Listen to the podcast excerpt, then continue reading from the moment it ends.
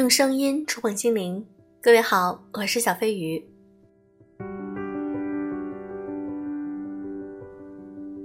做了这么久的节目，一直是对播音的爱好支撑着我坚持下去的。有时候也想过放弃，毕竟平时工作真的很忙，家庭生活和工作都占用了我很多时间和精力。但是我想坚持，因为在这里有你们等着我。我们一起迈向更美好的明天，变成更优秀的自己。有时呢，看着那些视频网红们开店，有很多粉丝去购买，我也很羡慕。如果能通过节目有收入，那对于我来说呢，是加倍的动力和支持。所以我很感谢你们听我的付费节目，你们的付费支持让我有了更多信心，把我的节目做得越来越好。很感谢你们对我的支持，我们一起加油。很多时候，我们在工作或者学习中都会有平台期、瓶颈期。今天，我想和大家分享一篇来自于作者有备而来的路人甲的文章。总得熬过无人问津的日子，才能拥抱向往的诗和远方。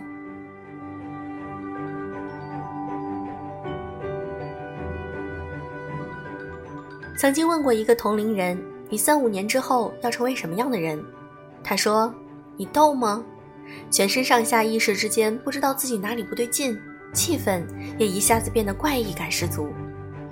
现如今这个问题，我还是会经常问身边的朋友，极少数人认真想明白以后怎么走，尤其是对自己的职业定位。于是，对大部分人来说，何去何从成了人生常态。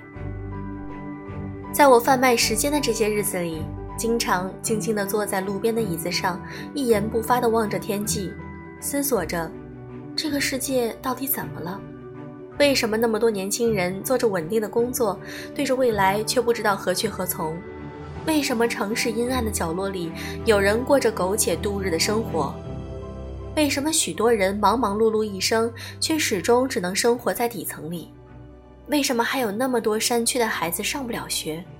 为什么人总是把自以为是的正确常识强加到别人身上？太多的为什么在我的脑海里不停地回放着，使我无法停止思考。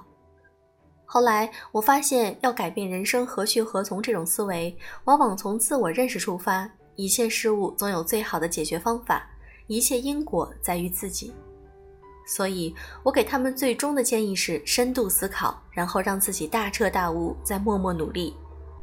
毕竟，对每个人来说，总得熬过那些无人问津的日子，才能拥抱诗和远方。当那个时候，你再也没了恐慌，任重道远的旅途总会走向终点。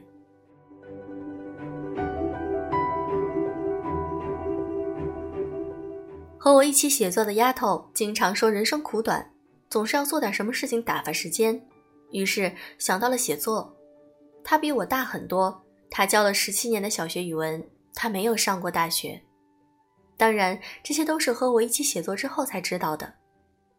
身边的朋友看他一天为这些不着调的事情乐此不疲，表明很不能理解。明明作为一个老师，应该忙碌于评职称，瞎搞什么？我也问过他为什么，他说：“不想只做一个向往却又不敢的人。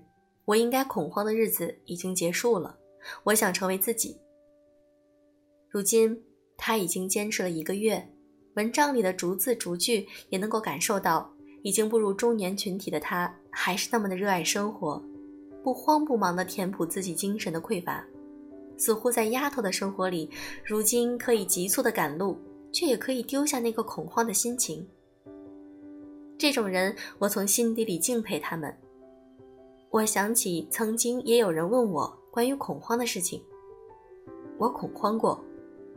今年三月份，一家旅行互联网公司的老板找到我，让我来做新媒体运营。我们没有见过面，只是电话里聊了几次。他说要去做自己的品牌民宿。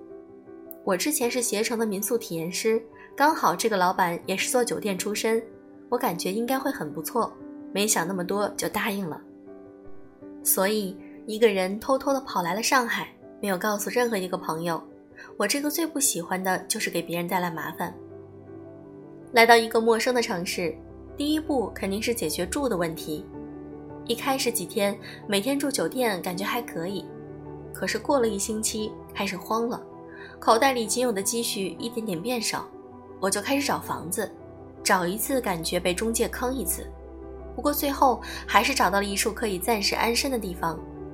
关于位置，只能说已经不在我意识里的上海范畴了，离公司倒不是很远。在公司一个月，哪怕事情做完了，每天都要被迫加班。这点让我很煎熬。本身做新媒体和其他又不一样，每天输入输出的也大都不同。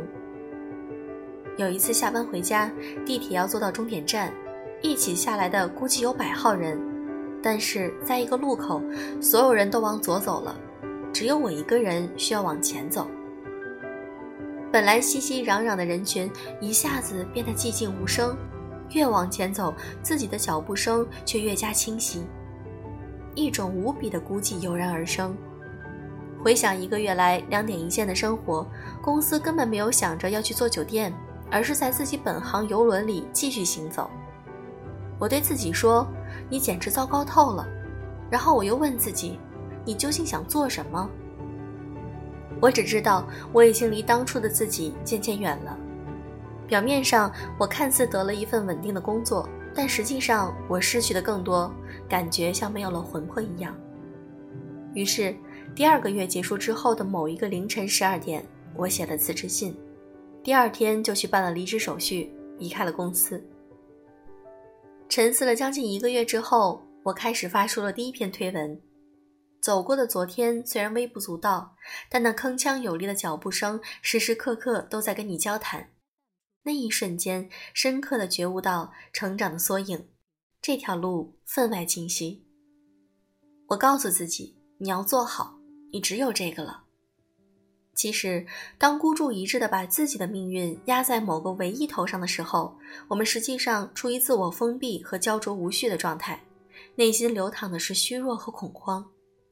但不知道为什么，我一直觉得生命的答案就藏在恐惧之中。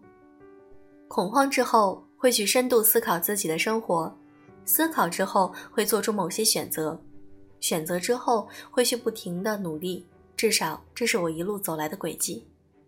如今，尽管也会有消沉的时候，我还是过得比之前好了很多。我不知道为什么，很多人都觉得问自己三五年之后想成为什么样的人都没有任何意义，或者谈论这种问题在当下已经变得是多么俗不可耐。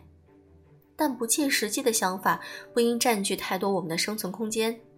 很多时候，我们一直恐慌的原因，往往是缺乏走下去的毅力。这种想法改变又不愿意行动的思想，时时刻刻的折磨着精神。只有跳出去，才会感受浴火重生的转变。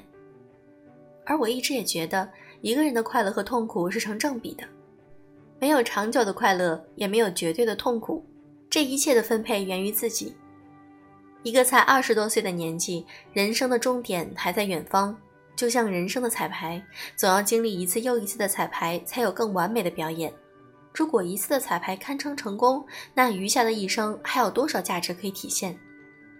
该打开的世界要大大方方的敞开，该紧闭的窗户要严严实实的关上。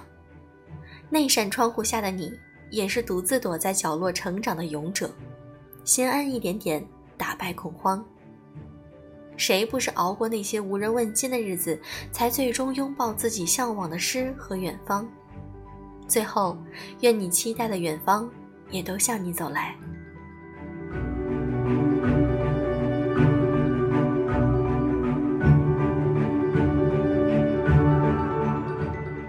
今天的文章分享完了，祝各位早安，